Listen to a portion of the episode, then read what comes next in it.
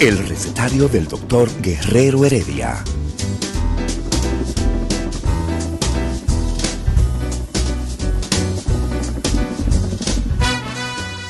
Una respuesta para cada pregunta. Una receta para cada problema. Ven a nuestra propuesta radial, amena, diversa y solidaria. Con alto sentido humano y profesional.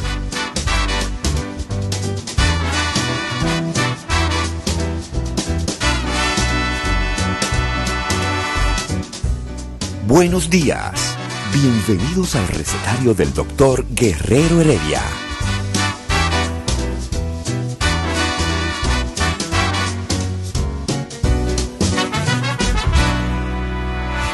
El recetario del doctor Guerrero Heredia.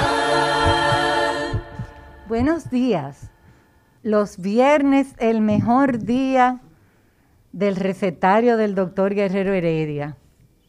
No lo digo yo, no lo digo yo, lo dice el mismo Guerrero Heredia.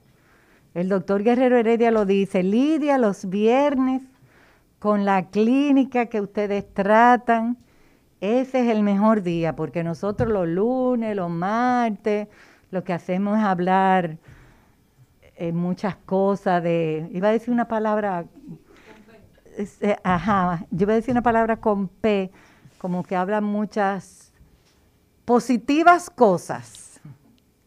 Vamos a decirlo así para que me quede lindo. Pero hoy, ustedes recuerdan que el viernes pasado yo le preguntaba a ustedes cuál es el ave nacional de República Dominicana. El único que supo, el único que supo fue Ayúdame, Olga. Luca fue el único que supo. Hoy, como Isidro no estaba el viernes pasado, yo le voy a preguntar a Isidro si él sabe cuál es el ave nacional, porque de eso es que vamos a hablar hoy. ¿Cuál es el ave nacional? Vamos a hablar de esa ave nacional con una infectóloga, con la doctora María del Pilar. Vamos a hablar de esa ave nacional. Oye, y él está pensando y pensando, ¿y cuál es el ave nacional que la doctora infectóloga va a hablar? Y pero, no, doctora, no me ponga en este lío. No, no, no, no, no, no, no, es que no es esa, no es la cigua palmera, no es la cigua, no es la cigua palmera.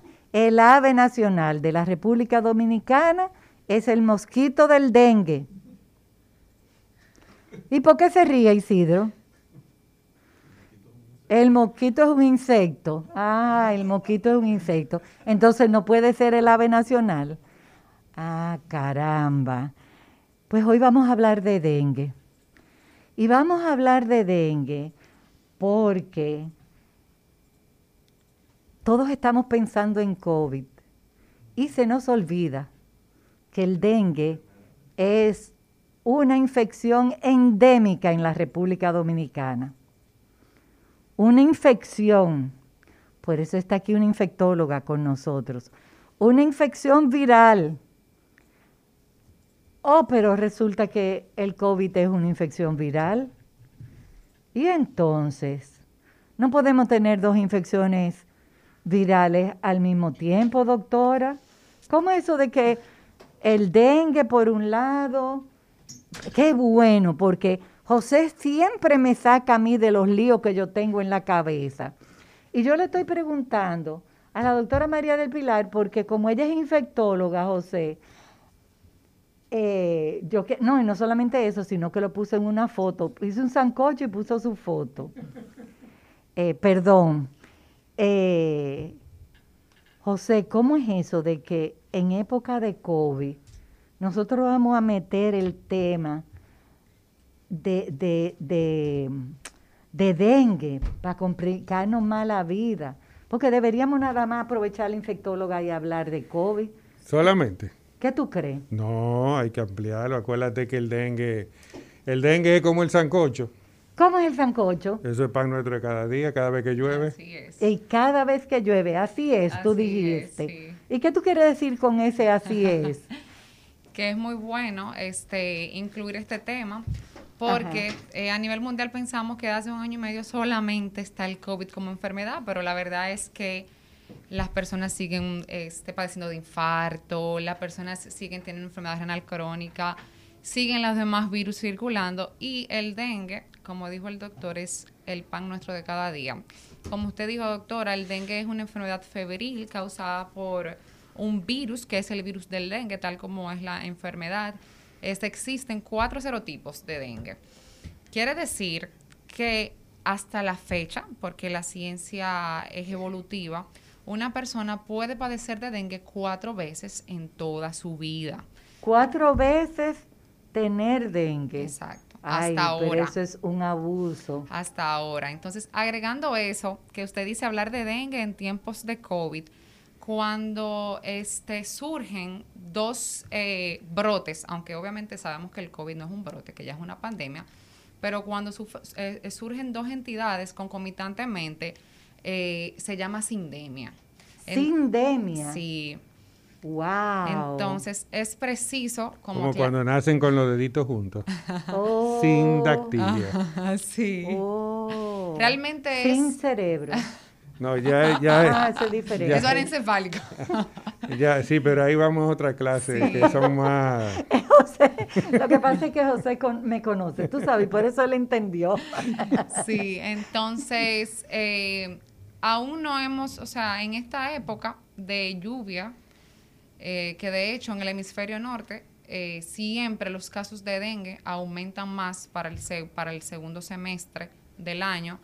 Y como en las últimas semanas hemos tenido abundantes lluvias, pues sí es preciso saber que para, para, estas, para esta estación del año siempre incrementan los casos de dengue. ¿Y le puede dar a una persona dengue y COVID al Ay, mismo? sí, doctora. Ay, sí, doctora. Sí, no, así pero tú no podías responderme eso. oh, pero si el COVID mata Sí, y el dengue mata, o sea, gracias a Dios, los dos tienen casos, se presentan con manifestaciones leves, Sí. porque toda la vida hemos visto casos leve- leves de dengue Sí. y hemos visto casos leves de COVID. Pero si, si a alguien le agarran esos dos virus, sale vivo. Este, yo he tenido la experiencia, he tenido pocos casos de pacientes que han tenido las dos entidades eh, virales y no les ha ido bien. No les ha No ido le- bien. de hecho, tuvo un paciente de 19 años que la única comorbilidad que tenía era que estaba en sobrepeso y que había tenido dengue un año antes y el paciente hizo COVID y dengue y las manifestaciones críticas que tuvo fue de dengue y falleció. Oh, wow. Y- Hizo un choque por dengue. Y una persona que, que nunca le haya dado dengue, lo pica el mosquito y puede tener de primera vez dengue hemorrágico o cómo, de, cómo, No, cómo mm, llegamos ahí. Bien, no es lo frecuente, doctor. Qué bueno que lo dice, porque al inicio del programa yo les comenté que una persona en toda su vida puede sufrir de dengue cuatro, Cuatro veces. veces, ¿Qué sí. pasa?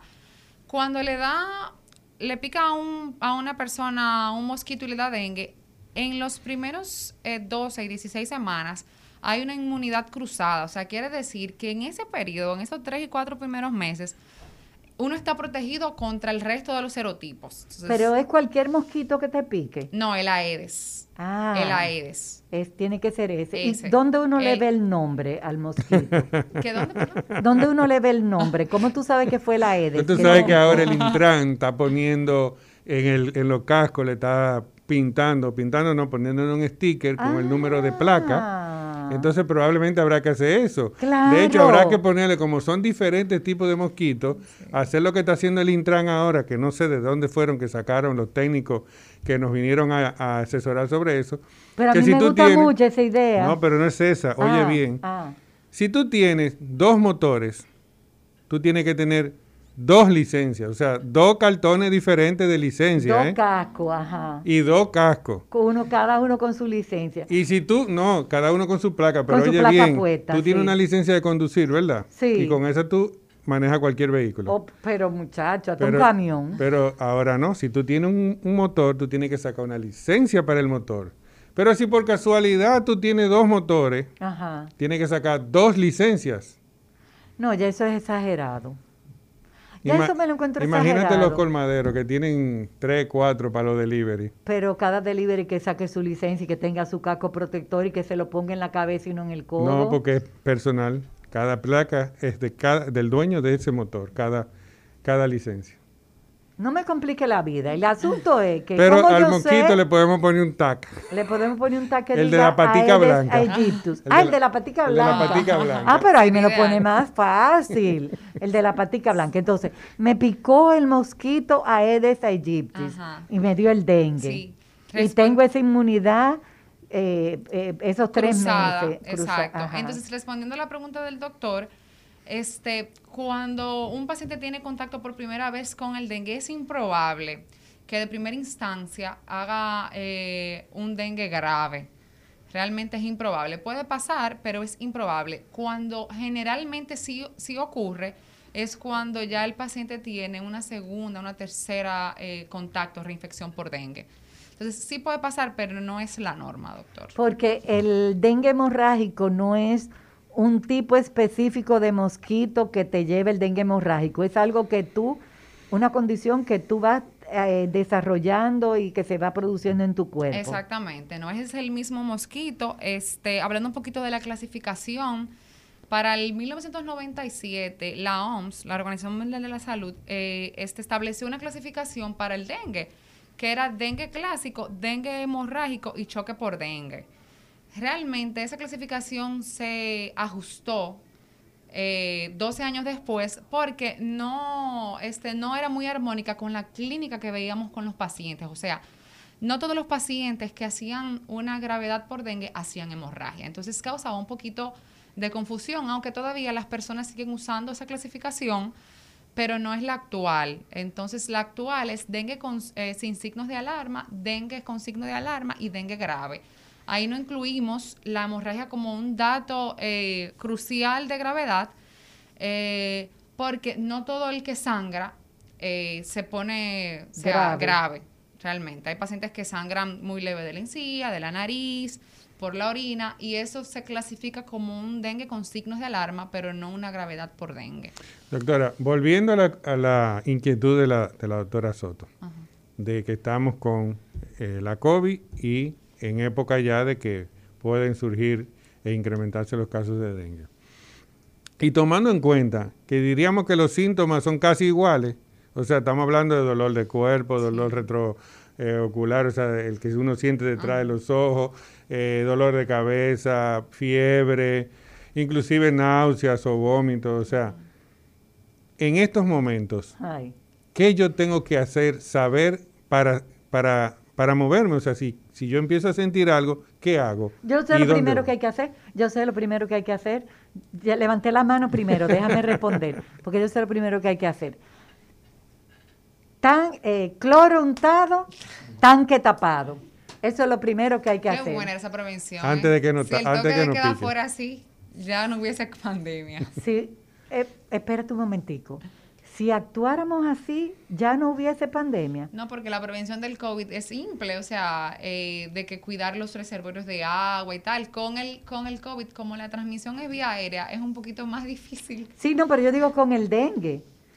Cloro untado, Ah, sí, tanque Sí. tapado. Y, y de hecho, eso es bueno que, que aclaren el hecho de que el dengue no se transmite en agua sucia, o sea, no es en las cañadas que está el mosquito del dengue, No. es en las aguas limpias, la agua que almacenamos para consumo eh, la- humano, eh, don- eh, donde la- no llega regularmente. Es que en las cañadas el agua es sucia porque la gente ha tirado la basura frente a su propia casa. Y después nos quejamos de la cañada. Esas aguas se han contaminado y nos quejamos de que no vienen a limpiar la cañada, pero usted se ocupó de tirar su basura donde corresponde. Ah, doctora, por aquí no pasan los tanques de basura.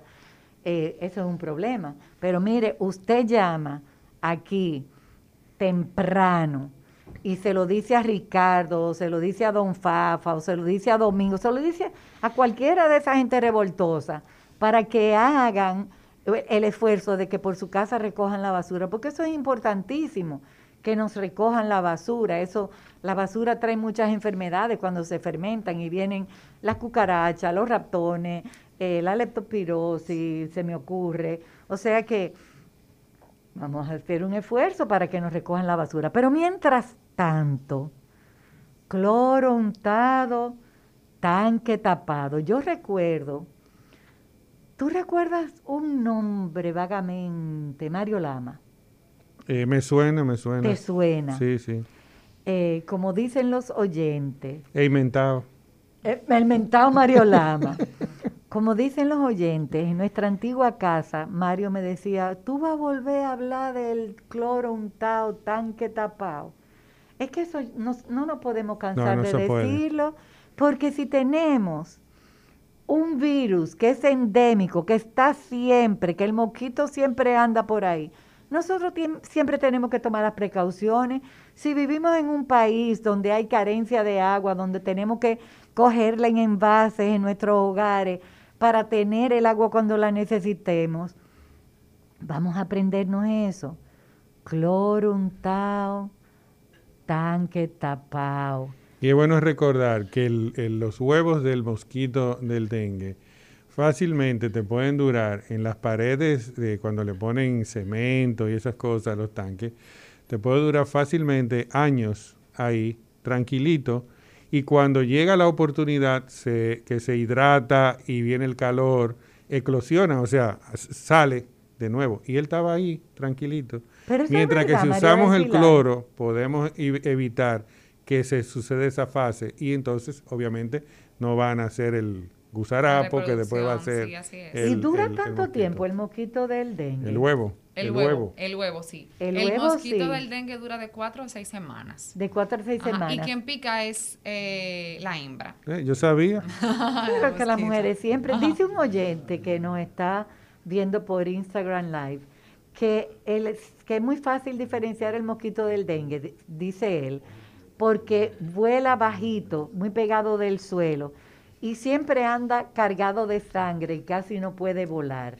Es una realidad, doctora. El mosquito Sí. del dengue, sí, eh, vuela bajito, como dice. Vuela bajito. Ah, por eso es el, ac- el acceso a- al humano. Y de hecho, en países o ciudades donde están más elevaditos del, del nivel del mar, este, no hay tanta afectación por dengue. No hay tanto.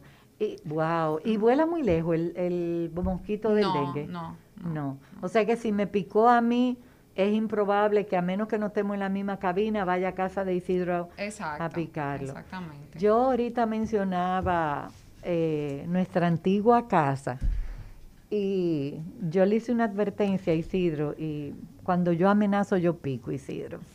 como el moquito Sí, eh, porque yo en estos días he estado muy triste. El señor William, Willy Rodríguez, que era William Soto Rodríguez, eh, era una persona a quien yo le tenía mucho respeto y mucha admiración.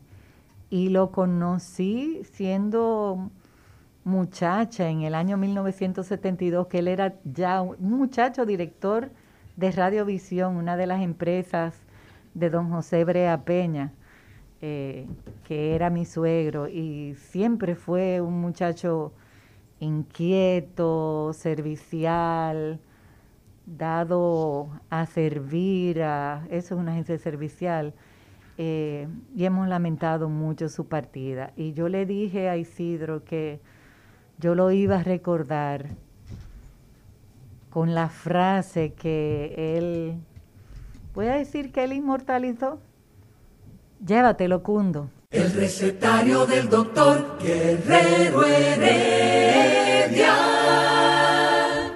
Volvemos al dengue. Volvemos al dengue y volvemos al tema, porque quiero insistir en esto. Yo te digo María del Pilar, pero tú debes tener apellidos. Peguero. Peguero Domínguez. María del Pilar Peguero Domínguez. No te olvides. María del Pilar, el COVID y el dengue, ya tú nos comentaste que has tenido pocos, pero has tenido pacientes con las dos infecciones del virus, COVID y dengue, las dos infecciones en un mismo paciente. Sí. Eh, ¿Cómo tú sabes que tenía COVID y cómo tú sabes que tenía dengue? Esa es una pregunta bien interesante, doctora, porque como sabemos, este, los, los signos y síntomas que presentan los pacientes en un primer inicio en ambas viremias No, yo te voy a ayudar, no te preocupes, sigue hablando. son similares, o sea, eh, malestar general, fiebre, dolor de cabeza. Entonces, en este contexto, si un paciente presenta esos síntomas, ahora, por ejemplo, que estamos en tiempo de lluvia y en tiempo de COVID, este, lo primero es eh, asegurarse que no haya ninguna sintomatología que atente contra la vida del paciente, aislarse pensando en dengue y ver la evolución en los primeros 24 y 48 horas. Generalmente, este, el dengue se manifiesta con más periodos febriles, más que el COVID. Hay más fiebre. Ok. Y este, el malestar general del dengue es más incapacitante. Es más florido, tú te sientes Sí, que te el- está muriendo. De hecho, eh, es llamada la fiebre eh, quiebrahuesos. Entonces, el, el paciente suele tener más artralgias, más mialgia, más dolor muscular Espérate, en las ¿Qué es articulaciones. artralgia y qué es mialgia? Ajá, mialgia es dolor muscular, es como cuando las personas hacen ejercicio y los músculos están como resentidos. Ok. Y las artralgias se, se refiere al dolor en las articulaciones, en la coyuntura, como dicen. Entonces, en el dengue, eso es más florido. O sea, el paciente se incapacita porque hay ese dolor de cuerpo y de se músculo. siente que se está muriendo. Ajá, incluso a veces no se puede incorporar bien. En el COVID, este, estas manifestaciones no son tan marcadas. Ok. No son tan marcadas. o Entonces, sea que el COVID es mejor que el dengue. yo creo que todo, lo- ambos virus tienen sus cositas. Yo no me Ah. relajaría porque hay personas que se relajan con el dengue, eh, pero yo no me relajaría. ¿Qué tiene el dengue en particular? Que afecta a todas las entidades, o sea, afecta a niños, mayores, jóvenes, envejecientes. El COVID tiene la bondad, tal vez por llamarlo así, que aunque nos afecta a todos, hay un grupo más vulnerable. Ay, la bondad, dice ella. Qué simpática, qué amena ella. Hay un grupo- La bondad. Mira, ¿y qué hay de eso que dicen los oyentes? De que si tú siembras en el patio de tu casa citronela, romero, lavanda, albahaca, esas, esas plantas aromáticas alejan Ay. el dengue de, de tu casa. Pues realmente no es una medida eh, científica. Eso es más como en, en el pueblo que Te, se te- te- dice. te voy a ayudar un chingo. Mira, lo importante es lo que tú dijiste ahorita. Cloro untado y tanque tapado para evitar que se reproduzca. ah. Lo que van a hacer, yo no, no sé de las romero y esas cosas porque son buenísimos para uno cocinar Ay, sí. y hacer unas ensaladitas, pero la citronela sí lo que hace es evitar que el mosquito ronde cerca donde tú estás. De hecho, se Oh. usa el aceite de citronela Sí, como eh, repelente. repelente. Como Sí. repelente. Sí. Eh, pero para evitar la enfermedad, no. O sea, lo que, lo que se quiere es que realmente nosotros mantengamos los envases que son utilizados en nuestros hogares y alrededor de nuestros hogares de manera eh, limpia y obviamente libre de los huevos del mosquito. Por eso, aunque la acción es unitaria y comienza conmigo desde mi casa, yo también tengo que asegurarme que los que estén alrededor de mí también eh, tomen esas medidas para evitar que el, que el, el- el huevo del, de- del mosquito eh, se, se re- reproduzca. Yo siempre he dicho que cada uno de nosotros tiene el deber de matar un mosquito al día, uno solo. Ya, maté el, mío. El sastrecillo valiente. Sí, maté ya mi, mi mosquito de hoy. Le he faltado entonces yo a, a la Ah, humanidad. Pues ya lo sabe, estás en deuda. Porque yo estoy hablando de los recipientes donde almacenamos agua. Pero ¿qué resulta? Que los dominicanos somos puercos. Los dominicanos somos sucios. Los dominicanos tiramos basura donde quiera. Entonces tú tiras una cáscara de huevo y ahí con la lluvia cae, se forma un pocito de agua y ahí se cría el mosquito del Sí. dengue. Así es. Tú tiras una fundita de platanito, de dorito, de lo que sea, se posó un chin de agua y es el sitio perfecto para que se críe el mosquito del dengue. Entonces nosotros tenemos que hacer dos cosas. Educarnos moral y cívica y matar mosquitos, evitar que el mosquito se reproduzca. Por favor, pueblo dominicano, por favor. hablamos y criticamos a otros pueblos, pero nosotros tenemos que saber que la salud es higiénica y la higiene es salud. Y que comienza por cada uno de nosotros. Por cada, por nuestros hijos, por Claro. nuestros hijos. Si tu hijo se comió una paleta, un caramelito y tiró ese papelito en el piso, ahí se va a hacer un pozuelito de agua desde que llueva y se va a criar el mosquito. Mira, cada vez que uno va en carretera, yo a mí yo casi estoy de irme a emergencia para que me desfibrilen.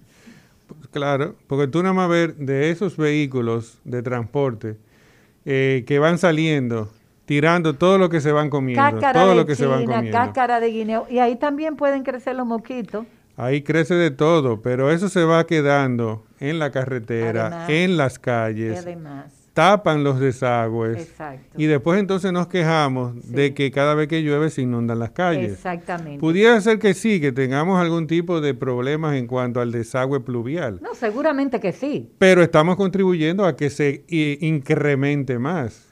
Así mismo es. Nada más hay que ver eh, caminando por, por diferentes barrios, como tú ves, en algunas esquinas que se, se vuelven vertederos. Barrio Con el es- mismo ejemplo, Barrio barrios el de, ensanche Piantini. barrios de todo tipo. Barrios de todo Piantini, ahí en la Lincoln, Sí, que se todo- forman de- de todo frente tipo. al edificio Caje, unos charcos que... Y probablemente se vean, eh, y, y bueno, y te voy a hablar, si a lo mejor tú tienes un área de, de viviendas, para no, para no tipificarla, un área de viviendas, Ajá. donde quizás no tienen problemas de recogida de basura. Pero ¿qué sucede? Las personas en el desagüe de su casa, ya sea por el de la cocina o ya sea por los inodoros, también tiran desechos sólidos o desechos que no son biodegradables y eso tapa también el drenaje pluvial y el drenaje de las aguas negras. ¿Y qué hace eso? Que cuando eso se tapa, se rebosa, vienen las enfermedades y también cuando llueve, obviamente, se forman todos esos problemas. O sea que no es solamente eh, eh, por clase social, sino también es la educación que cada uno de nosotros tenemos que comenzar a tener para que nuestros hijos empiecen a ver, para que dentro de 20 o 30 años a lo mejor tengamos una nación diferente. O sea que eh, tú, Diache, tú ves, él enreda todo.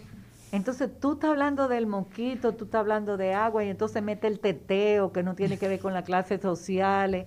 Yo no te entiendo, José, ¿por qué es que tú siempre tienes que meter, mezclar las cosas eh, de que eh, no es por clase social, que es por idiosincrasia del dominicano, Por educación.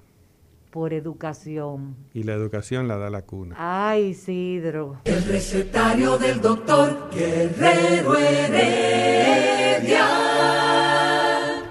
Señores, señores, le dejo una cosa seria. Pero Olga está hablando y se le olvidan los nombres. Eso sí es un lío.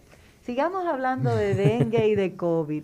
Oxigenadores cerebrales. oxigenadores cerebrales. Sí. Pero Héctor dice di que, que eso no. Eso no funciona. Ajá.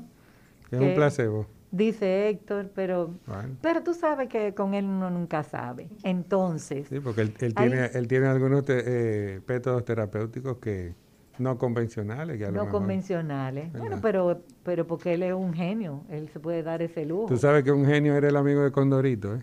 Ay, entonces, doctora María del Pilar Peguero Domínguez. El dengue, dice el amigo Edward, puede desencadenar hepatitis, insuficiencia hepática, encefalopatía, miocarditis, hemorragias severas y choque. Todo eso es verdad. Todo eso es cierto. doctora. ¡Wow! Cuando el paciente presenta ese cuadro clínico es que hablamos de un dengue grave. Y no necesariamente tiene que haber este datos de hemorragia, pero así es, este cuando el paciente se infecta de dengue, o sea, cuando el mosquito pica, eh, pueden pasar de 4 a 14 días, pero realmente la media es 7 días cuando el, el periodo de incubación, que es de cuando es picado a cuando empiezan los las sintomatologías. Los primeros 3, 4 días se refiere a la fase eh, febril. El paciente tiene mucho malestar general, fiebre, dolor de cabeza, dolor detrás de sus ojitos. Y ya después de ahí empieza la fase crítica.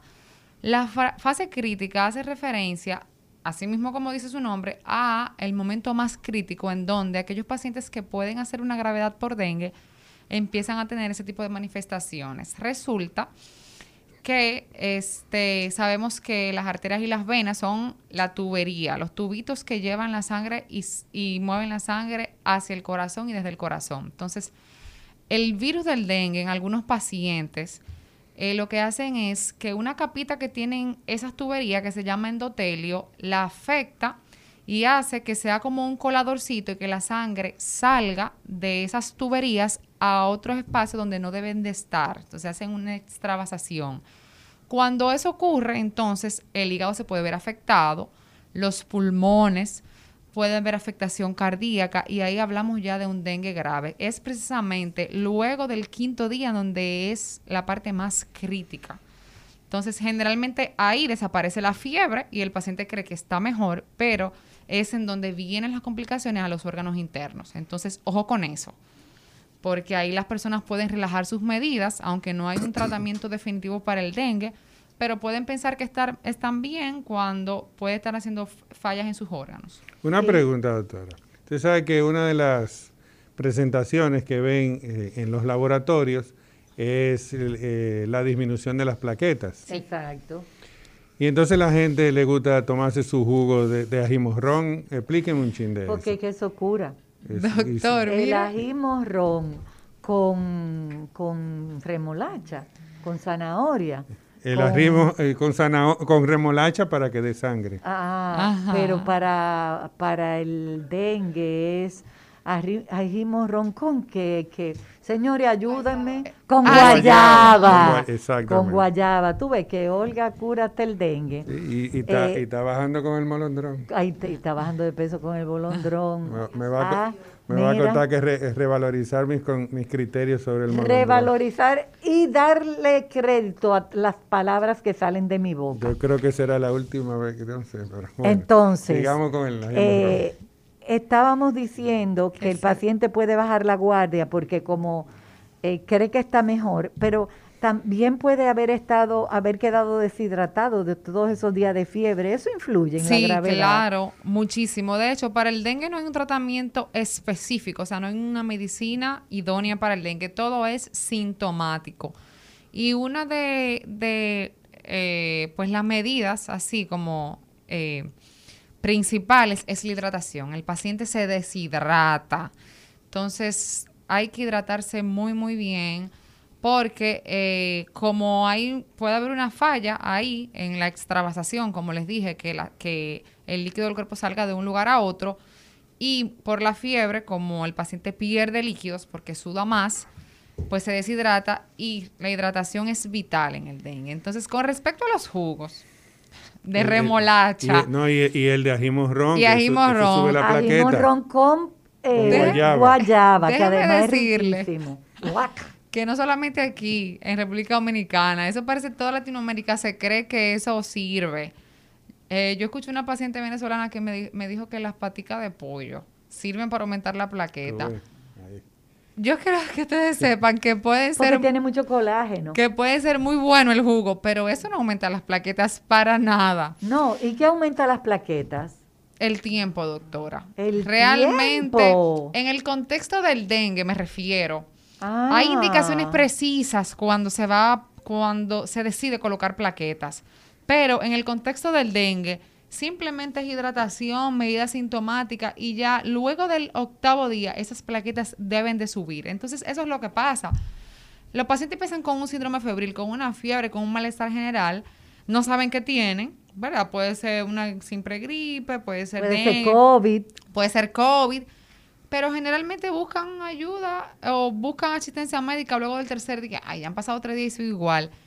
Se hacen un hemograma, ven que tienen las plaquetas bajitas y empiezan a tomar todo. Y ya cuando se lo repiten, empiezan a subir. No, señores, es la historia natural de la enfermedad. Antivirales. Ajá. Toman antivirales. Ya los pacientes saben lo que son los antivirales. Sí. Entonces, hay una pregunta que tú no me has respondido. Tú te estás haciendo la loca. A ver, dígame. Cuando yo estoy frente a un paciente, ¿cómo yo sé si es COVID? ¿Cómo yo sé si es dengue?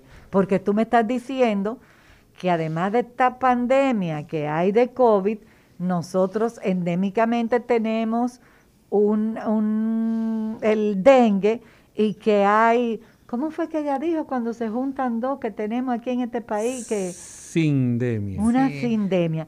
Sindemia no es que no hay demia porque es sindemia. Es de sinergismo. Ah, por Ah. sinergia. Sí. Entonces, mira, de verdad, tú me ves así, pero yo, yo estoy engranojadita del miedo que yo tengo de que un paciente se le junten los dos, el COVID y el dengue, porque yo he visto en a lo largo de, de mis cortos años, yo he visto mucho dengue malo. Isidro, ¿qué pasó? Yo he visto mucho dengue malo. Yo he visto muchos malo. pacientes fallecidos por dengue, Ay, doctora. sí, muchos. Ay, sí, ay, sí. Entonces, ¿cómo tú sabes? Te llaman, eh, tú estás dando consultas presenciales Sí, con el dengue sí. y si te pegan el, el COVID. Con el COVID. No, tengo, tomo las medidas de precaución, doctora, pero sí. Sí. ¿Y cómo tú sabes cuando tú tienes un paciente frente a ti que tú lo ves que está enfermito? ¿Cómo tú sabes si es COVID o si es dengue? Obviamente hay que hacer las pruebas para hacer los diagnósticos definitivos, pero con la presentación clínica, uno más o menos se aproxima más. Tú puedes ir Bien. acercándote al diagnóstico diferencial por lo que el Claro. paciente te cuenta y por, por lo que tú encuentras en el paciente. Pero es que en, en- ni en el dengue ni en el COVID, ahí no hay soplo, ahí no hay tercer ruido, ahí no está la presión alta. ¿Cómo es que ustedes saben? Porque para mí es muy fácil hacer un diagnóstico y yo puedo hacer un eco y puedo hacer un holter, pero ¿cómo tú sabes? O sea, tú solamente tienes una PCR que puede ser un falso positivo o un falso Sí. negativo. Tú tienes un hemograma que las plaquetas pueden estar altas o pueden todavía no haber eh, bajitas, pero pueden todavía no estar en niveles críticos. ¿Cómo, ¿Cómo tú llegas a ese diagnóstico sin equivocarte? Y agregándole a eso, doctora, que al principio de la pandemia, eh, para mayo del año pasado, se describió bastante bien en China de que algunos pacientes cuando tienen COVID pueden positivizar los anticuerpos para dengue. Co- ¿Tú estás Entonces ahí José? se pone la Yo cosa te lo dije que eso fue bien hecho. peor.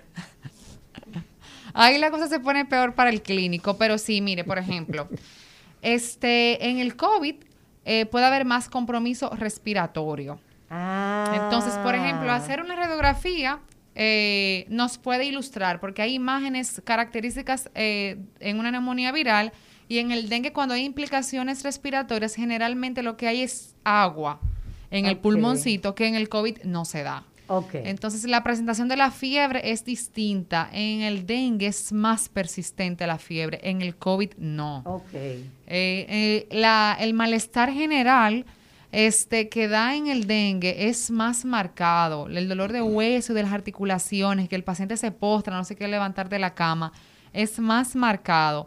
En el dengue sí hay, pero el paciente sí camina, deambula, y eso como que nos da como que una alarma. Entonces, en el dengue eh, hay también el dolor de cabeza, se acompaña mucho del dolor retrocular o, o en los ojos, detrás de los ojos, dice en el paciente. sí. En el COVID es un dolor de cabeza que no tiene ninguna característica, o sea, es como parte del malestar, ay, me duele la cabeza.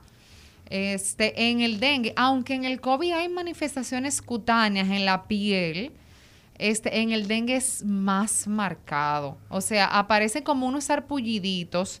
Unas eh, petequias. Ajá, exactamente. Sobre todo en las piernas y en, en el tórax, eh, en el pecho y en la espalda. Y en el COVID no es tan característico. El COVID tiene manifestaciones neurológicas como que la persona deja de oler, no todos, ¿eh? Pero también nos sirve como para diferenciar y deja de percibir los sabores. En el dengue no es una no es una entidad clínica que se presenta. Entonces, empezando por ahí, obviamente, con los sintomatologías en medicina las cosas nunca, dos y dos son cuatro, nunca. Porque yo he visto pacientes con mucho malestar general, artralgia y mialgia, y de repente lo que tienen es COVID. Y yo pensaba en un dengue. Pero la clínica siempre más o menos orienta, ¿no?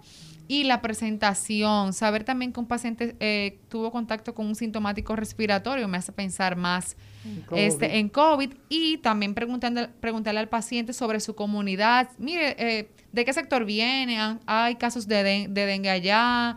¿Cómo está el almacenamiento de agua? Todos son datos como epidemiológicos que aproximan al clínico a, a, tener pues un acercamiento diagnóstico y sin contar con los recursos que tenemos ya de los laboratorios. Ok, por fin algo que se pueda creer en eso, porque y si el clínico no hace preguntas, y si al clínico no le interesa eh, acercarse a lo que eh, está viviendo y ha vivido su ¿Y paciente. ¿Y si a quién fue tú dijiste? Si al clínico. Y es clínico.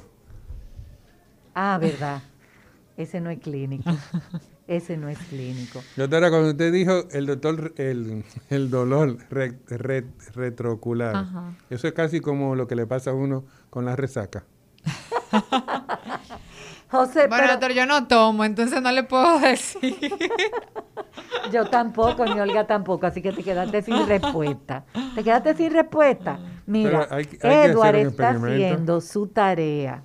Y Edward dice que es simple diferenciar el dengue del COVID. Y es con la respiración. En el COVID se afecta la respiración y en el dengue no. Pero yo he visto muchos pacientes con COVID que no se le ha afectado la respiración. No, pues ahí tengo que aclararle algo a Edward. En el contexto del COVID, realmente, el 80%, el 81% de los pacientes que tienen COVID tienen síntomas leves o son asintomáticos. Son asintomáticos. Afortunadamente, la minoría es la que tiene este sintomatología ya más importante y que hace... Pero ¿cómo tú dices la minoría, María del Pilar? cuando en el mundo hay tantas familias que se han quedado sin alguno de sus miembros porque murió de COVID. Sí, doctora, pero de, vamos a suponer, si tenemos 100 personas que sufrieron de COVID, 80 van a tener síntomas leves, 15 van a estar hospitalizados y de esos 5 van a caer tal vez en ventilación mecánica, en falla multiorgánica. Entonces, a pesar de que tiene un, un impacto epidemiológico importante, este, estadísticamente, y afortunadamente es la minoría de los pacientes que se infectan, hay un montón de pacientes incluso que son los más peligrosos porque lo transmiten, este, que están asintomáticos. Y que solamente por curiosidad, por el morbo que puede presentar, ay, me voy a hacer una prueba de dengue, de los anticuerpos, ahí sale positiva y, no, y no supo, pero a lo mejor tenía contactos de riesgo, la mamá, el abuelito, el vecino, que sí es vulnerable. Entonces, con respecto a la duda de Edward, o lo que él ahí aclara, el dengue en su presentación grave o complicada sí puede tener afectación de pulmón. No hace una inflamación del pulmoncito, como en el caso de la neumonía por COVID, pero sí puede causar edema. Entonces ahí es como la diferencia. En el COVID no hay edema pulmonar, o sea, no hay agua en los pulmones. En el dengue cuando hace una complicación, ya un dengue grave, y ahí sí es temeroso, es porque los pulmones, al pasarse el líquido de un espacio a otro, llega al pulmón y hay afectación el pulmón. O sea que no nos confiemos en que nosotros sabemos, ay, vamos a los médicos, señores, hay gente que, que no son clínicos, dice José, pero eso porque le mala fe. El médico estudió medicina para salvar la vida de su paciente. Y lo primero que hace un médico es no dañar. Ese es el principio básico de la medicina, no dañar. ¿Y cómo usted no daña a un paciente? Haciendo todo lo que esté a su alcance para tener un diagnóstico acertado para saber qué realmente es lo que le está pasando a su paciente. Porque solamente teniendo usted el diagnóstico adecuado es que usted va a poder implementar el tratamiento que ese paciente lleva. Si no, usted lo que está haciendo es daño. Y recuerden eso, lo primero en medicina es no dañar. Isidro quiere una pausa. El recetario del doctor Guerrero Heredia tiene un molondrón. Mira, mira lo que dice otro de nuestros oyentes. Los síntomas de coronavirus, chikungunya y dengue son iguales. Bueno, sí, se parecen. Y podré loco a los doctores, es cierto que el dengue o los mosquitos, mejor dicho, le pica más a las personas con sangre del tipo, ay, eso del tipo de sangre, que ¿Qué, ¿Cuánto lío nos hacemos en la cabeza pensando que si el, el COVID le da más a lo del tipo no sé cuánto y que no sé qué? Ay, señores, vamos a evitarnos los líos. Hola, buenos días. Hola. Hello. Hello. Hola. buenas. Buenas. ¿Se escucha, se escucha bien? ¿Se escucha? Lo Sí. escuchamos bien, sí, señor. Perfecto, perfecto. Doctora, como usted decía al principio, no es el ave nacional, pero vamos a ponerle que es el insecto nacional, ya que es un insecto, ¿verdad? Exacto. Gracias. Voy con mi pregunta. Sí. voy con mi pregunta, voy con mi pregunta. Pero antes de mi pregunta, yo quisiera confirmar dos conceptos para hacer mi pregunta. El primer concepto es si realmente la mosquita requiere de agua limpia, limpia y estancada para poner sus huevos, no de agua sucia y corriendo. ¿Eso es cierto? Eso es cierto, sí. De hecho, al inicio del Bien, programa lo aclaramos. Perfecto. Perfecto. Ahora voy con la otra pregunta. Realmente la mosquita transmite la enfermedad, no la produce. Que para que haya una persona con dengue, tuvo que haber habido otra persona con dengue, que la mosquita lo pique y traslade el virus. Esa es la forma de la mosquita, ¿verdad? Bien, ok. Entonces yo pregunto, ahora, ahora aquí va mi pregunta. Si esa mosquita no ha, no ha picado a nadie con dengue, y pica a una persona, ¿transmite el dengue? ¿Sí o no? Esa es una pregunta. La otra es, si hay una persona que está infectada por el virus y esa persona de repente se convierte en un donador de sangre y transmite esa sangre infectada sin él saberlo, ¿transmite la enfermedad? Y la última pregunta es si realmente produce o no inmunidad, ya que es una enfermedad vi- viral. Bueno, tres preguntas. Tres preguntas. Sí, vamos a ver. Bueno, la primera pregunta es que precisamente como usted dijo y tiene la duda, el mos- la mosquita primero debe de picar. El mosquito hembra. Ay, pero me, me llevaron al colegio Santa Teresita. No hay mosquita, mi señor, con todo el respeto y la consideración y el amor. El mosquito hembra. Tiene que picar previamente a una persona con dengue para poder transmitirlo. De lo contrario, no hay transmisión, así como usted dice.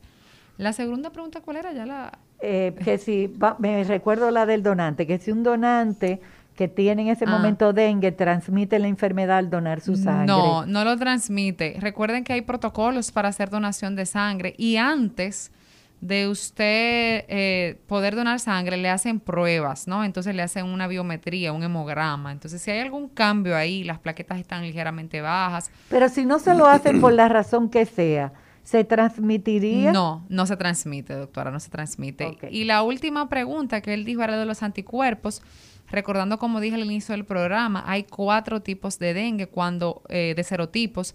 Si el paciente está infectado con un serotipo y se sana, en las próximas 12 a 16 semanas está protegido de los otros tipos de dengue y hay una inmunidad cruzada. O sea, usted está protegido de los demás serotipos por ese periodo. Pasado ese periodo, ya no hay inmunidad. Solamente se le deja la inmunidad del, del serotipo que le dejó. O sea, si usted lo picó el dengue tipo 1, usted en los próximos 3, 4 meses queda protegido con el serotipo 2, 3 y 4. Aquí hasta el momento en República Dominicana tenemos del 1 al 3. Y después de esos cuatro meses, usted ya no tiene inmunidad contra los serotipos 2 y 3. Solamente le queda el del serotipo 1, que fue el que lo enfermó. Por eso decimos que nos puede dar dengue cuatro veces en la vida. Cuatro veces en la vida. Hola, recetario, buenos días. Buenos días, bendición y salud para todos. Amén. Doctora, pero a mí me acaba de dar vuelta la cabeza con lo que te acaba de explicar. ¿En qué La sentido? Mosquito, el, digo, no. El bueno, no, ya, escúcheme, escúcheme. El mosquito hembra. la ajá. hembra Ajá. del mosquito Sí, muy bien. no produce el dengue. Entonces, ¿qué es lo que produce el dengue? Porque ella pica a una persona contagiada y se- me puede contagiar a mí. Explíqueme eso de nuevo. Eh, Eso sí es un lío. Ajá. Porque esa- eso fue algo que él comentó. Si picó a alguien infectado y después pica a otro, e- esa persona se infecta. Exacto. Pero si no había picado antes a alguien infectado, ¿cómo transmite la enfermedad? No, no se transmite en ese caso. Ah. La transmisión se da llevando el virus de un paciente a otro. Pero ¿y cómo el mosquito Entonces el mosquito es reservorio de la enfermedad para transmitirlo de persona a Exacto, persona. el reservorio del virus. Del virus. Ajá. Pero esa primera persona, ¿cómo lo cogió? Es una cadena epidemiológica. Lo tomó por otro mosquito que lo picó. ¿Y a quién picó ese primer mosquito? A otro. Es como la pregunta de qué surge primero. No, y recuerda también que lo, lo que hablábamos al inicio, que probablemente eh, hubo ese primer eh, aparición, ¿verdad? Y donde se picó uno, y el huevo quedó latente. Se acabó la- el momento epidemiológico de la- de la- del dengue, pero el huevo quedó latente. Cuando se vuelven a dar las condiciones, Ahí donde otra vez eh, eh, ese huevo con, con el, con el mosquito que ya lo tiene eclosiona, entonces obviamente ahí vuelve otra vez a, a picar y a seguir Y hacer la reproducción. Gracias por esa explicación, porque es una duda que muchos tenemos. ¿Qué fue primero? ¿Qué, ¿Cómo pasó primero? ¿Quién se infectó primero? Hola, buenos días, recetario. Buenos días. Sí, Diga. mira, Adelante. mi pregunta es la siguiente. ¿Por qué el mosquito transmite el dengue y una pe- y de una de persona a persona no? ¿Y por qué se transmite el COVID de persona a persona y no y no a través de si el mosquito lo pica o digamos Excelente pregunta para la infectóloga doctora María del Pilar Peguero Domínguez. Sí, lo que pasa es que para que el virus del dengue se pase de una persona a otra, necesitamos el vehículo, que es el mosquito. Entonces el mosquito en sus glándulas, o sea, en su cuerpo, en el cuerpo del mosquito, está condicionado para en sus glándulas guardar el virus y pegarlo este, a través de la picadura a otra persona. Entonces, con el virus, por eso necesitamos necesariamente ese vehículo, ¿no? Ese vector se ese llama en vector. medicina. sí. exactamente. Pero necesariamente ese, sin mosquito no hay dengue. Por eso es que tenemos que matar mosquitos. Sin mosquitos no hay dengue. Entonces, con respecto al COVID, entonces el mosquito del dengue, para, para cerrar la, la, La idea. la idea, no está en vías aéreas, no está en la nariz, no está en la mucosa, está en la sangre. Pero necesita ese vector para poder transmitirse. y el mosquito es el que te lo inocula Exactamente. de una persona a otra. Te lo inyecta. Entonces, Te lo inyecta, exacto, lo inyecta. Este, en el COVID, el virus es por vía aérea. O sea, una persona tose, una persona o estornuda o le habla cerca porque tiene el virus en sus mucosas, en su nariz, en su boca y este virus se va de, de- de la mucosa del infectado al que no está infectado y ahí se infecta. Entonces, por eso las vías de transmisión son diferentes. Entonces, en el caso del COVID, no se necesita un vehículo, como es el caso del dengue. Sí, sino- se necesita la saliva, los mocos. Exactamente, pero no un, no un vector y como el dengue, ¿no? Entonces es de, es de una mucosa a otra. Entonces, es como, eh, yo voy a decir cosas como para ver si yo entiendo mejor lo que tú estás diciendo. Es como, por ejemplo, la hepatitis C, que no es por un beso ni por un No. abrazo, sino por una transfusión sanguínea. O sea, tiene que ser de otra manera. Y la hepatitis A es, sí puede ser por un estornudo, por un beso, porque son dos tipos diferentes de hepatitis. Exactamente. Me complica es más para el para los oyentes, yo creo, que en vez de aclarar lo que dice, Lo compliqué Mira, la más. doctora Molina te manda saludos, está en sintonía. Ay, sí. Desde la Florida. Desde la Florida. Nosotros tenemos muchos oyentes internacionales porque hay una doctora, la doctora Raiza Soto, que Ocoeña, que siempre también nos escribe que nos está escuchando desde Nueva York. ¿Tú sabes dónde quedan los Estados Unidos? Eso más lejos que Nueva York debe ser. No, los Estados Unidos quedan en Nueva York. Nada de más lejos que Nueva York. No, los Estados Unidos están... ¿O ¿Por qué Isidro y Ismael me están mirando así? ¿Dónde quedan los Estados Unidos? En Nueva York. Si Mario estuviera aquí, me estuviera echando un boche. Mira, Lidia, déjate de estar hablando cosas que la gente no entiende tu cinismo, la gente no entiende tu sarcasmo, la gente no entiende tu doble sentido. A ti nadie te entiende. Tú tienes que hablar claro, porque el pueblo dominicano es muy bruto y hay que hablarle claro para que entienda. Pues mire que no que el pueblo a mí me entiende y me ha estado entendiendo durante muchos años. Buenos días. Buenos días.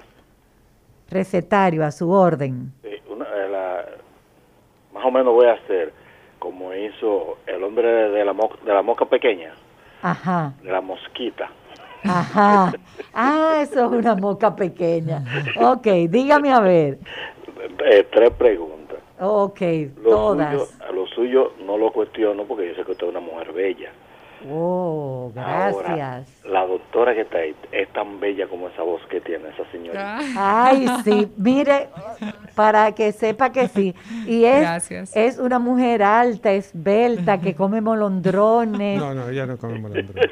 Ella Sí, no come molondrones. Come molondrones. Vamos con la segunda pregunta. La segunda, la tercera pregunta, mire, yo soy un poco, eh, no sé, como diría un poquito mente abierta, pero una vez a mi hija le dio dengue y él- no había forma de que le subiera la plaqueta y le dimos, una vecina nos llevó una cántara de morrones con guayaba y al otro día la muchacha apareció con la plaqueta que en la Plaza de la Salud, eh, discúlpeme la propaganda, y dijo el doctor, ¿y qué le pasó a esta niña? Porque no había forma de que le subieran la plaqueta. Es una cosa, por yo decir algo. ¿Cuánto- Eh. ¿Cuántos días tenía su niña con el cuatro días, proceso? cuatro días. Cuarto día y al quinto día le comenzó a subir. Gracias por su llamada. Y la verdad que la doctora María del Pilar tiene una voz como para estar en la radio todos los días. Ay, ay, ay. Buenos días. Nos llaman desde el extranjero de Nueva York. Hola. Bueno, sí, por eso sí, por estos sitios, por estos albergues, por aquí. Mire, doctor, es verdad lo que dice el doctor Guerrero Heredia, está bueno el programa suyo, está buenísimo. Gracias. Voy con la pregunta, voy con la pregunta. Siendo la mosquita eh, que necesita de sangre para reproducirse, para poner sus huevos, para agotar su ciclo de reproducción, puede picar esta a animales domésticos y transmitirle el virus y luego ese animal doméstico ser picado por esa mosquita y transmitírselo al dueño del animal. O sea, puede ser una zoonosis también o solamente tiene que ver con humanos. Excelente Ah, muy bien, pregunta. excelente. Si un mosquito pica a- al perro de la casa y después viene otro mosquito y lo pica y te pica a ti, ¿se transmite el dengue así? No está descrito que así sea una transmisión, que sea una zoonosis, no está descrito. Pero ya están comenzando a vacunar contra el COVID a muchos animales en algunos países del mundo. Porque al inicio de la pandemia sí se identificaron que algunos animales domésticos tenían... este, El murciélago no es un animal doméstico. De- depende, Oh. depende de la cultura. Ah, depende de la cultura. Uy, Ah, puede ser, sí, doctora, depende de la cultura. Ay, pero Los Isidro, esta gente me, me dicen unas cosas que... Los asiáticos son exóticos. Vámonos, Isidro, vámonos con una pausa. El recetario del doctor Guerrero Heredia. Seguimos conversando sobre el COVID y el dengue. El tema verdaderamente es el dengue, pero yo le advertí a la doctora María del Pilar que era imposible que nosotros habláramos solamente de, de dengue, aunque hay eh, un repunte del dengue, porque estamos arropados de COVID una situación muy difícil para República Dominicana, donde hay una sindemia con COVID y con dengue, dos situaciones que pueden agravarse y llevar a la muerte, y donde estamos recomendando que acuda a su médico, que no esperen que llegue el tercer día de fiebre para acercarse a hacer una consulta. Buenos días, recetario. Hola. Buenos días, recetario. Isidro, ¿qué me le hiciste a los teléfonos? Buenos días.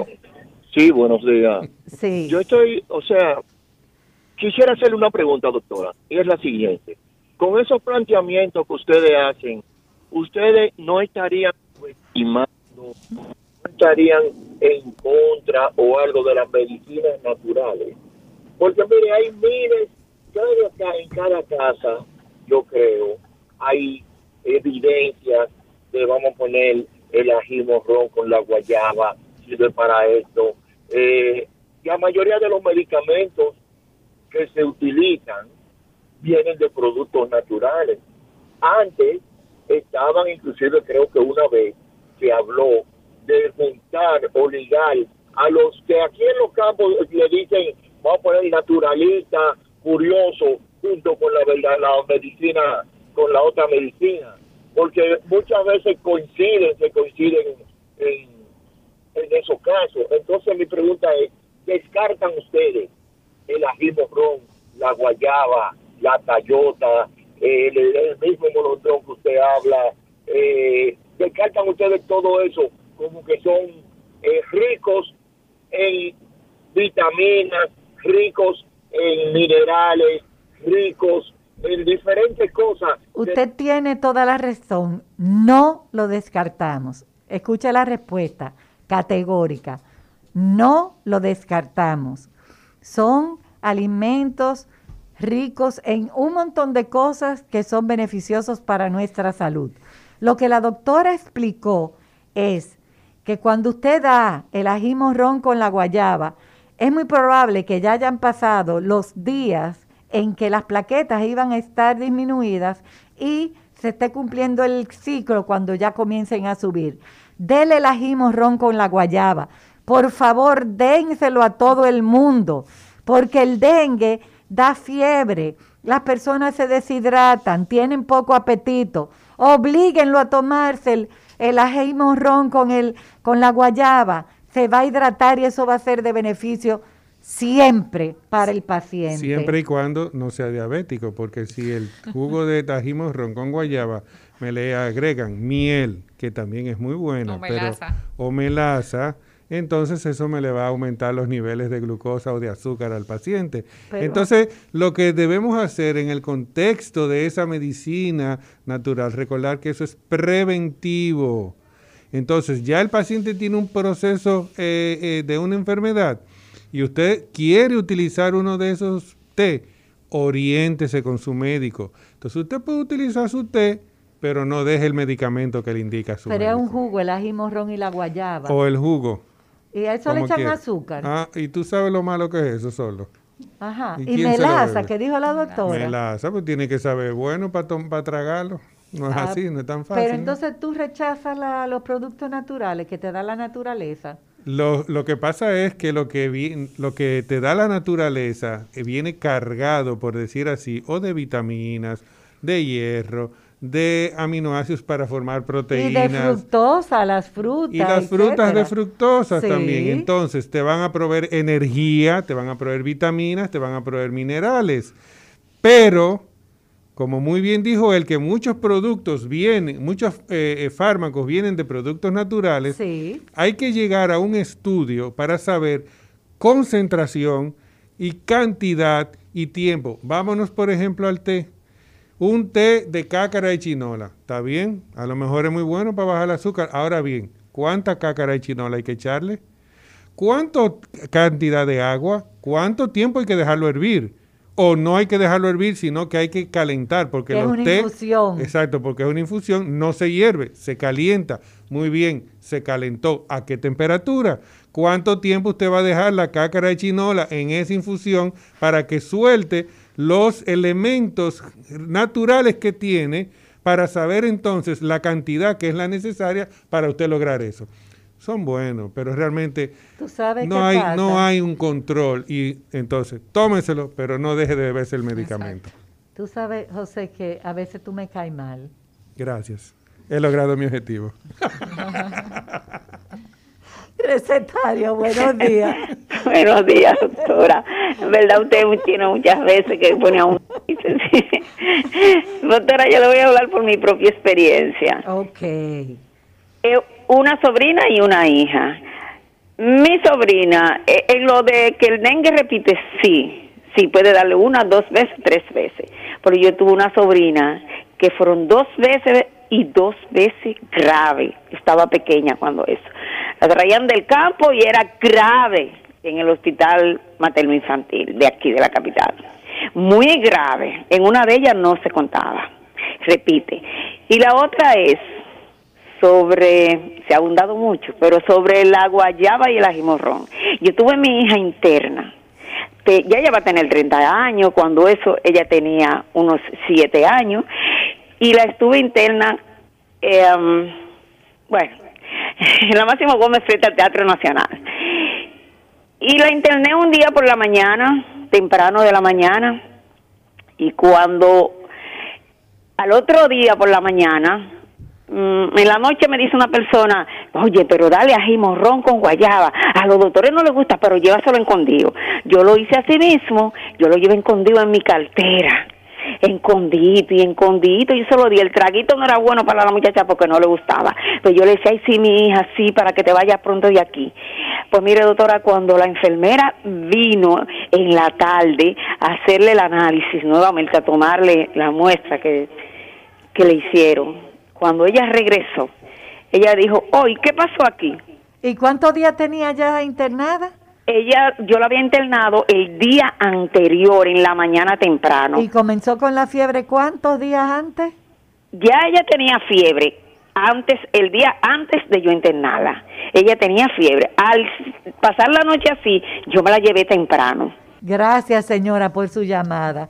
Usted está coincidiendo con lo que dice la doctora María del Pilar Peguero Domínguez. Eh, las plaquetas comenzaron a subir después que cumplieron el ciclo de, bajar y comenzar a, recuperarse el paciente. Yo insisto, denle el jugo de guayaba con ají morrón, déselo, porque eso tiene una cantidad de oligoelementos excelente. Como dice el doctor José Rodríguez de Espradel, no se lo dé con azúcar, ni con miel, ni con melaza. melaza. Usted le puede echar un poquitico de azúcar, porque la verdad es que... Si no es diabético. El, sí, el pimiento morrón no le gusta a todo el mundo. si no es diabético. Sí, yo veo niños... Ahora, dice mi esposa que los mejores pimientos morrón, que tienen mejor sabor y más dulces, son los que tienen cuatro nalguitas. Exacto. Sí, porque los tres son más picositos. Entonces, Oye, búsquelo de cuatro nalguitas y hágalo con eso. Exactamente, que va y no a le eche azúcar. Que va a ser más dulce. Pero déselo, que eso lo va a hidratar y la hidratación siempre va a ser buena. Hola, buenos días, recetario. Doctora, le quiero le voy a hacer un chiste, una anécdota. Ajá. Eh, decía, a veces, o antes, cuando los niños estaban, eh, habían problemas en la casa, que estaban enfermos y esas cosas, usted sabe que uno de los remedios fundamentales era darle la orina del niño, la misma orina tomada. Ay, sí. Eh, sí, se lo daba. Sobre todo si tenía sarampión. Entonces mi abuelo decía, un señor de 90, murió de ciento y pico de años, me decía, hacen vacunas, pero son de la misma cosa que es la misma enfermedad que le dan a uno. Y lo miau, eso es todo lo malo que uno tira por ahí. Entonces los miau son buenos, doctora. Es un razonamiento lógico que tenía su abuelo. Entonces yo le voy a ser sincero. Pero, pero no válido. en honor a la verdad Sí. Esta persona que está hablando con usted, una vez estaba en un sitio donde no tenía médico, no tenía nada, y una fiebre que se lo estaba llevando quien lo trajo. Y al segundo día de estar así, yo cogí en la mañana una copa, la puse por la mitad y me la tomé por dos días consecutivos y yo me sané. Mi señor, mire, gracias por llamar y contar, compartir con nosotros su anécdota es muy posible que su eh, enfermedad estuviera ya cumpliendo su ciclo. Y no, y se hidrató. Eh, a eso iba, y se hidrató. Entonces, yo me voy a callar porque de hecho, yo no de hecho hay, hay una corriente ahora que también habla de utilizar las heces fecales. Buenos días, recetario del doctor Guerrero bueno, Heredia. Está duro eso, ¿verdad? bueno. Bueno, doctora. Dígame. Mi pregunta es para usted. Ah, dígame a ver. Sí, mire, lo que pasa es que mi cardiólogo me dice que me tome una aspirina, cardiaspirina, la pequeñita, todos los días. Sí. Antes de acostarme, algo así. Ajá. ¿Qué pasa? que a los 20 días más o menos de yo tomarme, eso me da, cuando, cuando me tiro en la cama me da un mareo grande y cuando me paro también me da un mareo. Y sí, y, pero eso cada 20 días más o menos que me pasa eso. Yo no sé si seguirme bebiendo aspirina o qué. Mire, yo le recomiendo que se la tome con comida. Que en vez de tomársela en la noche, tómesela con comida y no le va a dar mareo ni, ni, ni le va a pasar nada cada 20 días. Entonces, Volvemos con la doctora, porque esta doctora de la voz bella, María del Pilar Peguero Domínguez, tú y yo no hemos cogido el programa para nosotros. No, la has dejado hablar. no, No, la he estoy, dejado hablar. Vamos a ver. eh, seguimos con el, con el pueblo ahora mismo, pero tú decías que la clínica te lleva al diagnóstico y que hay pruebas de laboratorio que te pueden ayudar. Sí, por supuesto. En el tratamiento, tú decías que uno es por los síntomas y el COVID. Desde el inicio hay que ponerle medicinas.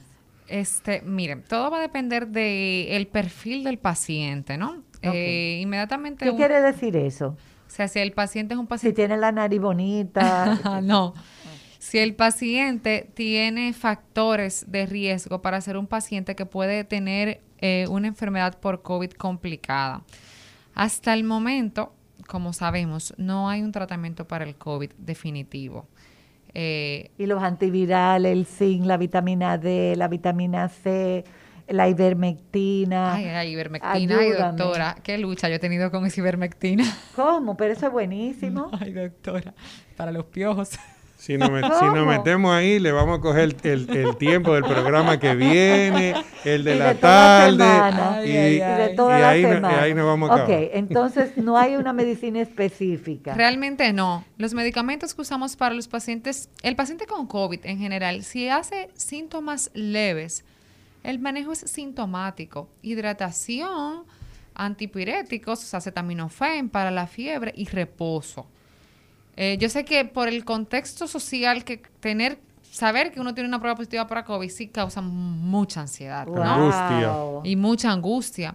Pero ya en el contexto de un paciente que vemos que sí se puede complicar, que ya nos dice que se siente como un poquito con falta de aire, vemos que es un paciente a lo mejor en sobrepeso, que pasa los 45 años, es un paciente que sí debemos acompañar de cerca. Entonces, eh, los antivirales, los medicamentos, los anticuerpos monoclonales, que son medicamentos que, que hemos usado eh, en los últimos meses, sí han tenido un impacto en disminuir la mortalidad, pero la verdad es que no tenemos un medicamento todavía este, idóneo, ideal para el COVID. Lo que nos ha servido mucho en el contexto de una neumonía por COVID es el uso de los esteroides, pero tiene sus indicaciones. El doctor no va a dejar mentir porque a veces lo hemos usado de manera indiscriminada y el paciente lo que tiene es un descontrol metabólico. Empieza el azúcar a subirle y uno lo predispone a que, aparte de una neumonía por COVID o la viremia, eh, lo susceptibiliza para que tenga una bacteria, una infección eh, sobreañadida. Otro Entonces, tipo de complicación. Exactamente. Entonces el manejo es sintomático, o sea, com- se manejan los síntomas y acompañando de cerca eh, al paciente complicable. ¿Tú le tienes miedo al COVID? Este, no, doctora. Respeto. Yo estoy trabajando con el COVID desde el día cero. Al principio sí era un poquito angustiante, ¿no? Porque desconocíamos mucho y desconocemos muchísimas cosas más. Yo tengo más miedo a infectar a alguien vulnerable. Pero eh, yo como tal, enfrentarme a un paciente con COVID, no, yo realmente no tengo miedo, tomando las medidas que ya la ciencia nos ha brindado de cómo poder ¿Y cuidarnos cuáles son esas medidas? este, pues el uso correcto del lavado de las manos, el uso correcto de la mascarilla, de tratar de evitar los fómites, ¿no? O, o- o contaminarnos con los objetos. Eh, y- Debajo de la nariz, que se usa la mascarilla. No. Como si fuera una chivita aquí. Ajá. Es así, el uso correcto. No, no, no, es tapando su nariz y su boca. Es el uso correcto. Pero es que yo no puedo respirar con esta mascarilla. ¿Cómo yo me voy a tapar la nariz? Sí, sí, sí, está súper comprobado de que, pero las mascarillas se usan desde siempre. Por ejemplo, los cirujanos siempre operan con mascarilla y esos neurocirujanos que tienen que durar ocho horas en un quirófano. lo que- ¡Ocho! y lo Y que- doce. 16. Y los que trabajan en minas, Y que Exacto. trabajan. que eso sí duran 12, 16 horas sin quitarse la mascarilla, ¿no? Tú sabes que eso yo se lo digo a los pacientes y los pacientes lo que me responden es, ah, pero eso están acostumbrados. y tú sabes cuál es mi respuesta. Acostúmbrese. Claro. Acostúmbrese, porque no hay opción. Y es mucho tiempo que nos queda usando mascarilla. Muchos mucho es. tiempo. ¿Cuánto tú calculas más o menos que vamos a seguir usando mascarilla? Bueno, doctora, el tiempo es impreciso porque como hemos visto, no sabemos nada del COVID todavía. Mire, por ejemplo, las cepas nuevas, Oye, como que no, no sabemos nada. Y me dijo que no le tiene miedo. Es guapa esta muchacha. ¿Tú eres vanileja? No. No, Yo tú, soy de la capital. tu apellido me decían que no, pero te lo pregunté porque cuando vi tu Debe ser, guapesa, debe ser liceíta. tú oyes Yo tu sí. guapesa. Bueno, yo sabía. Yo asco, sabía. asco, Yo sabía. asco. Entonces, eh, al final, esta entrevista se ha convertido en un tema aburrido, Nunca. en un tema sin interés, en un tema sin, sin morbo, porque la doctora lo que me dice es lo que el pueblo no quiere oír. Tú estás diciendo que para evitar el COVID hay que usar la mascarilla, hay que lavarse las manos, hay que mantener el distanciamiento. Vacunarse, doctora. Ah, Ya tú estabas diciéndole a Isidro que Hay fuera a ponerse su vacuna. ¿Isidro no la suerte, sí, ya Isidro Ah. se puso su primera dosis después de, de que lo llevamos amarrado. ¿Tú no supiste? lo amarramos y Pero lo llevamos a vacunar, Hay que recordarle, pero se vacunó. Hay que recordarle a Isidro que realmente estamos protegidos luego de las dos semanas, luego de la segunda vacuna. Luego de la segunda de la vacuna. segunda vacuna. Pero hay personas que se han infectado después de eso. Claro, doctora, siempre es un buen recordatorio para los pacientes de que la vacuna no evita que nos dé COVID. Ah, para no. nada. Entonces, ¿para qué yo me voy a vacunar? Lo que va a evitar la vacuna son las hospitalizaciones y los casos graves y al final eso es lo que queremos evitar, que haya más fallecimientos por COVID. Entonces, usted está vacunado, a usted le puede dar COVID. Tiene que saberlo, uno no es inmortal y uno tiene que tener las medidas todavía que socialmente se nos está exigiendo porque nos falta mucho camino por recorrer. Lo que vamos a evitar es que nos dé una enfermedad grave, que nos hospitalicen, que nos intuben, que estemos en cama. Entonces, se, no- se puede dar el COVID luego de las vacunas, pero no grave. Ok, entonces lo que tú me estás diciendo es que yo hago bien en que tengo varios meses vacunada y sigo usando mi mascarilla. Excelente, doctora. Y mira, yo ando con mi, con mi manita limpia. Sí, no, con mi manita limpia, porque la gente de LAM son amiguitos míos. Ah, y, y es manita limpia de verdad. Eh, con alcohol, em, se desinfecta la cabina. No, eh, aquí estamos un poquito juntos para mi gusto, pero eh, como todos estamos vacunados, por eso fue que tuvimos que amarrar a, a Isidro, porque no era justo que todos estuviéramos vacunados y que él decía que por infertilidad, que porque todavía él no tenía los hijos suficientes, que él no quería exponerse a que la vacuna lo, lo dejara estéril. Eh, entonces tuvimos que decirle, no, Isidro, no vamos, lo amarramos y lo llevamos a vacunar, porque cuatro niños que él tiene no son suficientes, él quiere más. No, pero sus cuatro niños que él tiene lo necesitan y sano.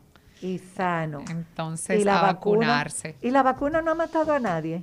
No, hasta el momento hay descripciones de efectos secundarios, doctora. Ok. Este, pero nada catastrófico. Entonces, si se, por ejemplo, se ha descrito inflamación del corazón o miocarditis con la vacuna ARN mensajero como la Pfizer que llegó, pero no es, los numeritos no son tan este, alarmantes como para, para prohibir la vacuna. Entonces, realmente es seguro. Son vacunas aprobadas por la FDA y hasta el momento, hasta ¿Y la tú fecha. crees en la FDA? seguros. Porque hay gente que dice que son muy sinvergüencitas. Ese es otro tema para tratarlo mucho más adelante. Para, para discutirlo en grupo. Señores, señores, comenzamos con el dengue. Porque es importante que sepamos que el dengue no se ha ido, que el dengue está aquí, que la doctora como infectóloga nos está diciendo que ha visto, tú estás viendo muchos casos por dengue. Más, ah, en las últimas semanas he visto más que, que hace meses, entonces ya se van incrementando por las Porque estos son los meses en que sube el dengue. Sí. En el verano y todavía más si llueve. Imagínense además si entra un ciclón. Entonces, señores, cloro untado, tanque tapado, no tire basura en el piso, mate mosquito, cuídese porque además sí puede haber una sobreinfección con COVID. Eso es un dolor de cabeza para ti. Pero muy fuerte. Muy fuerte, es muy estresante porque uno tiene que velar por la seguridad del paciente ante dos entidades que no tienen un tratamiento específico. Entonces, ninguno de los dos es más bondadoso que otro. Porque las personas pueden decir, ah, no, pero dengue, eso es leve. No, el dengue, cuando hay enfermedad grave por dengue, realmente es un dolor de cabeza para los médicos. No, y y del COVID ni sabemos. hablar. Sí, y sabemos, porque cuántos años tenemos con dengue y todos, todos conocemos a alguien que ha tenido dengue grave o que ha fallecido por dengue. Claro. Entonces, doctora María del Pilar Peguero Domínguez, eh, yo estaba pensando lo mismo que el oyente que llamó. Tu voz es para la radio, tú naciste Gracias. para la radio, para la comunicación. Gracias. Considera dejar la medicina, que no deja. la medicina no deja. Y dedícate, tú tienes, eh, tienes una estatura envidiable. Dedícate a, eh, eh, a- a- sí, a explotar esa voz que Dios le dio. Pero ella lo, ella lo hace con sus pacientes porque le comunica claramente cómo deben de ser las cosas. Wow. Por eso soy clínica, me encanta hablar con los pacientes. Por eso es clínica. Por ella es clínica. ¿Tú ves? Ella es clínica. Entonces, el próximo viernes nos vemos y vamos a ver qué ave, qué insecto, qué flor, qué algo le traemos a ustedes el próximo viernes. Que no sea molondrón. El recetario del doctor Guerrero Heredia. Rumba 98.5, una emisora RCC Media.